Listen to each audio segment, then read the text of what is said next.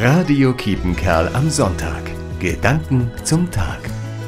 Mein Morgen beginnt mit dem Weckerklingeln und dann kommt das Übliche. Bad, Frühstück und dann fängt die Arbeit an, meistens im Büro oder im Gemeindezentrum in Dülmen.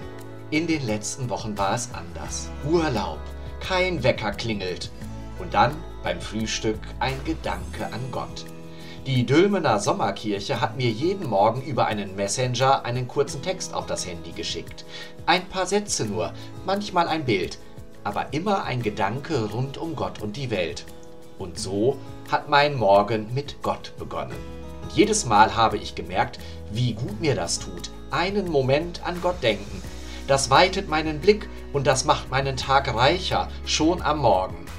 Die Dülmener Sommerkirche ist ein ökumenisches Projekt und weil es für viele eine so gute Erfahrung war, soll es das bald wieder geben. Vielleicht schon als Dülmener Adventskirche. Ich freue mich darauf. Pfarrer Gerd Övermann, Evangelische Kirchengemeinde Dülmen.